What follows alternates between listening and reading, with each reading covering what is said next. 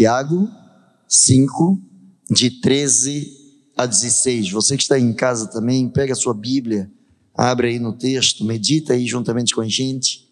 Esteja pedindo a Deus que aplique no seu coração a porção da palavra do Senhor. Quero crer que todos já encontraram, diz assim a palavra do Senhor. Está alguém entre vós aflito? Ore. Está alguém contente? Cante louvores. Está alguém entre vós doente?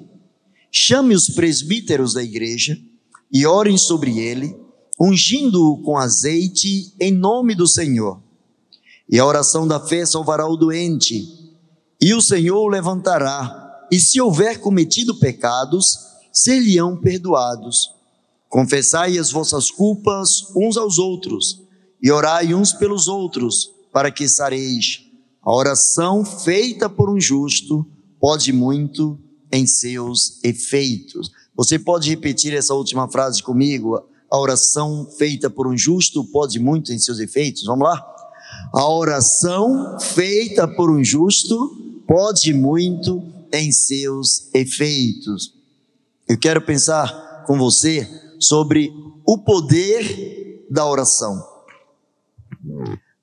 Tiago, ele vem nos despertar, ele vem enfatizar a oração como um meio de vida, não apenas como algo que nos faz comunicar com Deus, não apenas como uma atividade religiosa, não apenas como um dever, mas algo que precisa ser visto pelas nossas vidas como algo intrínseco às nossas vidas, algo que está tão ligado à nossa vida que as pessoas olhem a oração em nossas vidas como sendo um modo de vida. A oração na vida do cristão precisa ser um estilo de vida. Cada pessoa tem um, estilo. Tem pessoas que têm um estilo mais arrojado, tem pessoas que têm um estilo mais pacato, tem pessoas que gostam de se vestir extravagante, tem pessoas que gostam de se vestir de uma forma mais discreta, cada um tem o seu estilo. E o estilo do cristão deve ser o estilo de uma vida de oração. O maior exemplo de oração que o cristão pode ter é o próprio Senhor Jesus Cristo. O tempo todo nós vamos encontrar Jesus falando, incentivando os discípulos, os apóstolos, a buscarem a presença de Deus. Por muitas e muitas vezes, Jesus, depois de ter feito alguma coisa, ou antes de fazer alguma coisa, despedia é, os seus discípulos, se afastava e ia buscar a presença de Deus. A oração, portanto, ela é mais que uma atividade religiosa é um elo de relacionamento com Deus. Se nós pudéssemos ver o mundo espiritual, aquele que sabemos que existe, percebemos, sentimos, mas os olhos físicos, carnais, não podem ver, nós veríamos que cada vez que um cristão se ajoelha, cada vez que um cristão busca a presença de Deus, os anjos, eles fazem reverência, eles calam diante de uma oração. O próprio Deus para para ouvir a oração.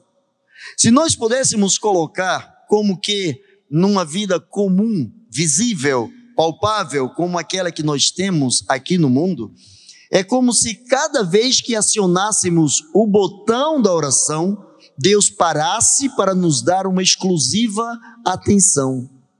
Porque a palavra de Deus diz que toda oração feita com fé, a oração feita com fé, ela tem muito e grande efeito. Tanto que a palavra de Deus diz: a oração feita por um justo pode muito em seus efeitos. A oração é algo que é praticado não apenas no Novo Testamento, como também não apenas no Antigo Testamento. Desde que o homem começou a se relacionar com Deus, o homem teve a necessidade de orar, o homem teve a necessidade de abrir o seu coração para Deus é expressar diante do Senhor aquilo que estava no seu coração. Se você abrir a sua Bíblia lá no primeiro livro da Bíblia, Gênesis capítulo 4, 26, você vai encontrar o seguinte, Gênesis 20, 20 aliás, Gênesis 20, eh, agora não sai, Gênesis 4, 26. Estou com 24 na cabeça, não, é Gênesis 4, 26. Se você for lá para Gênesis 24, vai dar problema, não é esse não. É Gênesis 4, 26.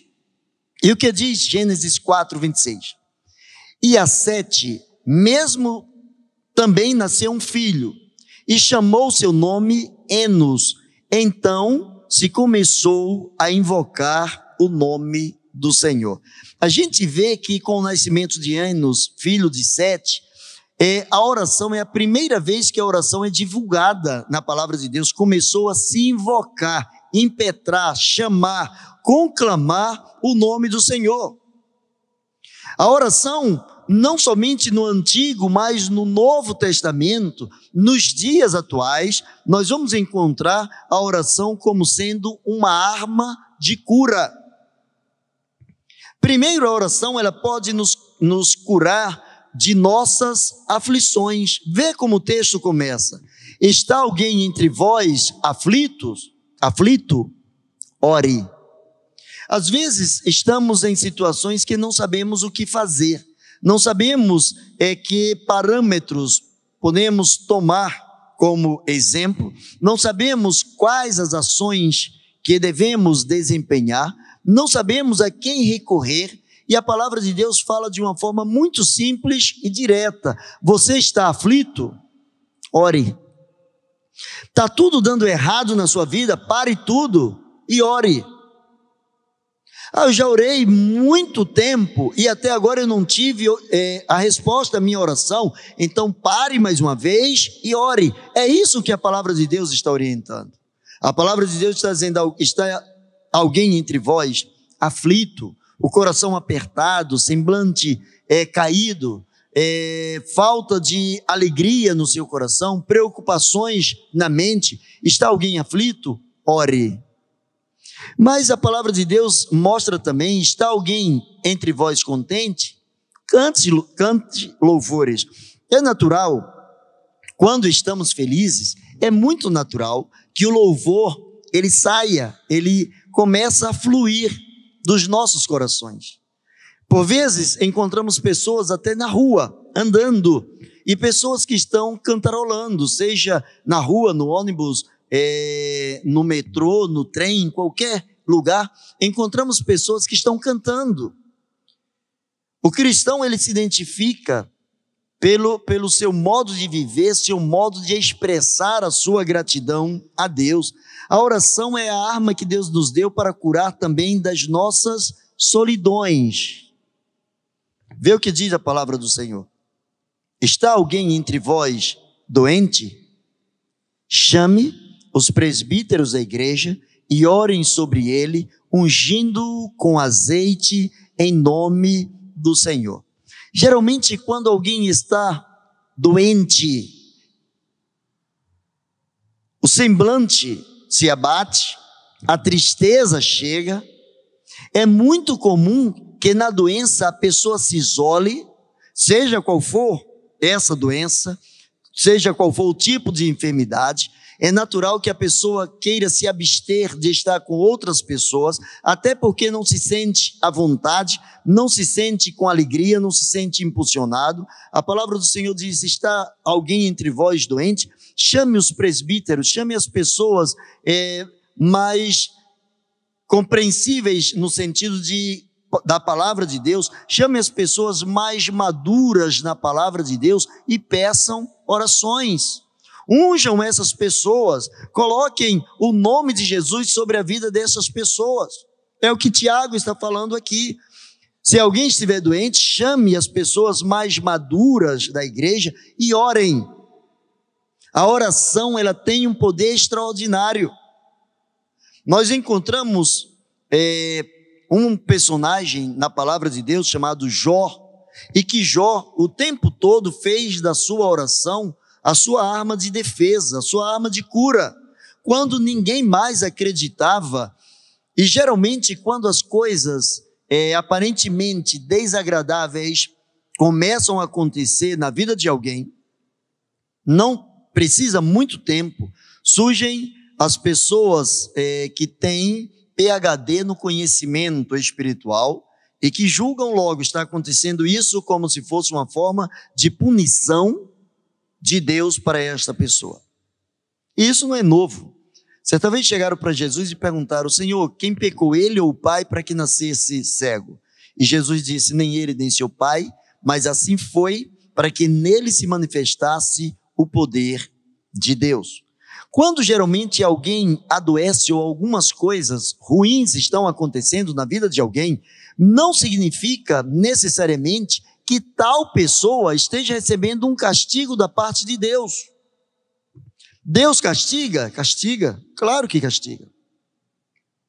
Mas Deus também prova? Claro que prova. Deus nos permite passar além das provas por tentações?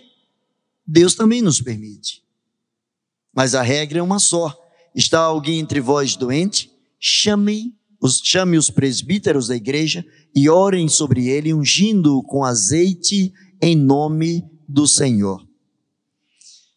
A oração é arma de libertação. Há pessoas que é muito natural ouvirmos, não é aceitável, é natural, já habituamos em ouvir determinado conceito que as pessoas colocam. Por exemplo, quando uma enfermidade ela está se aprofundando na vida de alguém, é natural encontrarmos alguém que diz assim: olha, agora só Deus. Mas desde o início, só Deus. Independente de ser uma dor de cabeça, só Deus. Independente de ser uma enfermidade mais forte, só Deus. Independente de ser uma, uma enfermidade ou uma doença sem cura para a medicina, só Deus. A oração não deve ser o último recurso. A oração precisa ser o primeiro recurso. Quando eu não faço da oração o meu primeiro recurso, quando eu não busco a Deus já na intenção de resolver ou de avançar em determinada área da minha vida, eu já mostro que espiritualmente eu estou enfermo.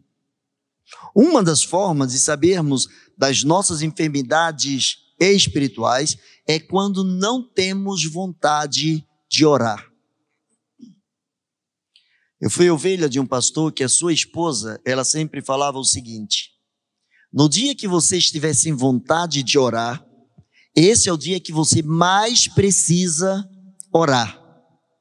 No dia que você estiver totalmente sem vontade de ler a Bíblia, esse é o dia que você mais precisa ler a Bíblia. Porque a palavra de Deus diz que a alegria do Senhor é a nossa força. Quando nós oramos, quando nós vamos à presença do Senhor, nós nos renovamos, nós descobrimos coisas maravilhosas, coisas grandiosas que Deus revela através da oração. Quando lemos a palavra de Deus sem oração, não entendemos. A Bíblia se não explicada pelo Espírito Santo de Deus, ela é um livro qualquer. Preste bem atenção que estou te falando, para você não inverter e dizer que eu estou dizendo que a Bíblia não tem valor, que é um livro qualquer. Se não explicada pelo Espírito Santo, a Bíblia sim é um livro qualquer.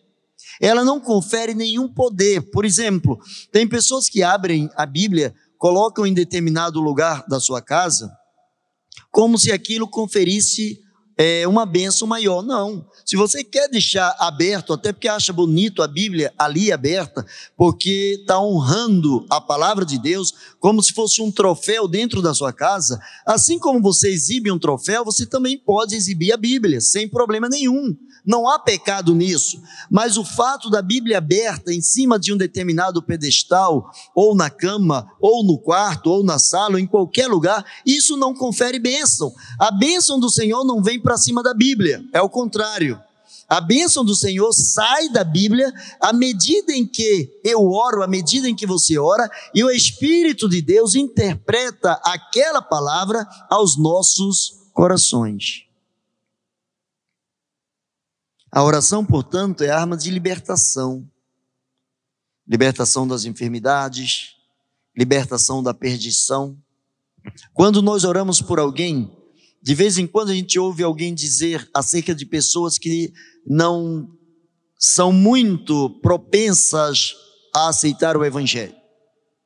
Há pessoas que dizem assim: ali não tem jeito. Quem disse que não tem jeito? A igreja também pensava que Saulo não tinha jeito. E até onde me consta, foi um dos apóstolos que mais escreveu, que mais foi usado por Deus. Segundo o relato do próprio Senhor Jesus Cristo, alguém que era um vaso escolhido para sofrer pelo nome do Senhor Jesus e sofrer pelo Evangelho. Ah, não tem mais jeito. O que dizer então daquele ladrão que estava na cruz? Olha que oração simples aquele homem fez. A Bíblia não fala nada sobre aquele ladrão. A Bíblia não diz se ele era religioso. A Bíblia não diz se ele vinha de família rica, se vinha de família pobre, se ele tinha boas ou ruins influências. A Bíblia diz que ele fez uma oração. A Bíblia não diz se antes disso ele já conhecia, se ele já tinha ouvido falar de Jesus. A Bíblia não fala nada sobre ele. A Bíblia fala de uma oração que ele fez, e a oração foi: Senhor, lembra-te de mim quando entrares no teu reino. E a, resposta à oração foi: Hoje mesmo estarás comigo no paraíso. A oração ela traz unidade. Quero caminhar para o final. A oração ela traz unidade. A Bíblia diz que nós devemos orar uns pelos outros. Confessai as vossas culpas, para quem está acompanhando, é, Tiago 5,16. Confessai as vossas culpas uns aos outros e orai uns pelos outros para que sejais curados. É interessante que quando nós pedimos perdão ao Senhor, Ele perdoa os nossos pecados.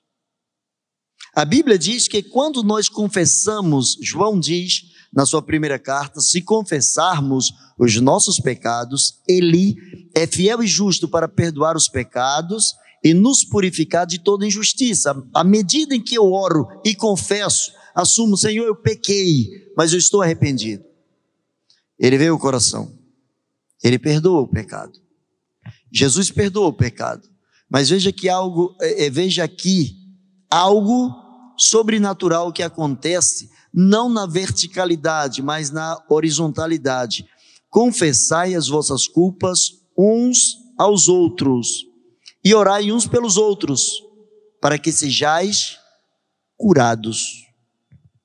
Jesus ele perdoa, mas quando nós oramos uns pelos outros, quando nós verdadeiramente eh, nos colocamos um no lugar do outro, quando eh, passamos a sentir o que o outro sente, quando sofremos com os que sofrem, quando nos alegramos com os que se alegram, nós passamos a ser eh, instrumentos de cura na vida das pessoas. É a confissão que cura.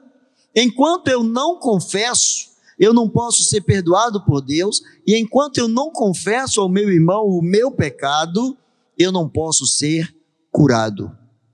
Por exemplo, você já viu que quando de repente duas pessoas, dois irmãos em Cristo, não estão muito bem em, em sintonia, e de repente um já não está mais querendo estar perto do outro, não está querendo muita intimidade ou andar com o outro, um começa a evitar o outro. Enquanto não houver uma confissão da dor, daquilo que causou a dor, o constrangimento, e houver é, uma liberalidade em estender o perdão, não existe a cura. É como se um espinho entrasse em determinada parte do corpo, enquanto não se tirar o espinho, a cura não pode chegar. Só existe cura quando, primeiro, confessamos as nossas culpas uns aos outros. Quando eu confesso a Deus, eu sou perdoado, mas eu só sou curado quando eu confesso na horizontalidade, quando eu confesso às pessoas. E quando eu falo aqui confessar às pessoas, não significa a obrigatoriedade de você sair daí, chegar aqui em frente ao púlpito ou diante da câmera e simplesmente explicitar o seu pecado, mas é ir à pessoa que te ofendeu ou à pessoa a quem você ofendeu e liberar perdão e curar. Enquanto isso não acontece, existem pessoas que dizem assim: olha, se eu fiz algum mal ou se eu te machuquei, então eu quero que você me perdoe. Mas será que a gente não sabe quando a gente fez mal? A gente não sabe quando a gente machucou? A gente sabe. A gente sabe quando a gente verdadeiramente teve a intenção de ferir, ou mesmo sem intenção, quando a gente conseguiu ferir. Confessai as vossas culpas uns aos outros, confessar sim ao irmão, confessar sim ao amigo, confessar sim é, aquele por quem oramos ou quem está orando por nós. Confessai as vossas culpas uns aos outros e orai uns pelos outros para que vocês sejam sarados, curados. A, a oração ela traz unidade. Quando nós oramos uns pelos outros, nós curamos. Nós nos perdoamos. E isso só é possível quando nós temos o, é, o estilo de vida, o estilo de oração, o estilo de vida de Jesus. A oração ela traz unidade porque ela tem um, efeito incalculável. A Bíblia poderia dizer muitas coisas acerca da oração. A Bíblia poderia dizer é, a oração salva o perdido, a oração cura o enfermo, a oração faz isso, a oração faz aquilo, mas vê como Tiago termina esse trecho da palavra de Deus. A oração feita por um justo pode muito em seus efeitos. Pode muito. O efeito é incalculável. A Bíblia não diz até onde vai esse efeito. A Bíblia diz que pode muito em seus efeitos. Uma oração feita com fé em nome do Senhor, ela pode transpor barreiras, limites. A oração deve ser praticada diariamente. Não existe prazo de validade para oração. Não existe. Você pode orar durante um dia, você pode orar durante um ano, você pode, pode orar durante dez anos, você pode receber hoje coisas que você orou há 50 anos atrás. Toda oração que chega no altar do Senhor, ela é registrada por Deus, ela é recebida por Deus e ela tem um tempo certo para que Deus dê o seu feedback, para que Deus dê a sua resposta, para que Deus esteja colocando a sua vontade sobre a vida daquele que se interpôs através da oração. É, a oração, a sua validade, não há um prazo de validade, mas há uma esfera de interferência. Não há prazo de validade, mas é uma esfera de interferência. Eu posso orar por alguém que não esteja querendo determinada coisa, mas eu posso orar por essa pessoa. Porque diz a palavra de Deus que Deus é quem coloca em nós o querer e o efetuar. Eu não preciso dizer para alguém que estou orando por esse alguém. Eu posso orar por essa pessoa para que ela se converta e no entanto, ela não quer se converter no momento, ela não mostra nenhuma predisposição para se converter, mas isso não impede que eu continue pedindo a Deus que tal pessoa se converta, porque haverá um momento em que Deus propiciará a esta pessoa é, situações suficientes para que esta pessoa sinta o desejo, sinta a vontade, sinta o querer e o próprio Deus realize o efetuar na vida dessa pessoa. A oração ela traz a manifestação do poder de Deus sobre a vida daquele que crê. Se você é aquele que ora, mas ora como se fosse uma reza, aí vai a minha orientação: pare de orar. Pare de orar. Se você não acredita no poder da oração, por que você ora?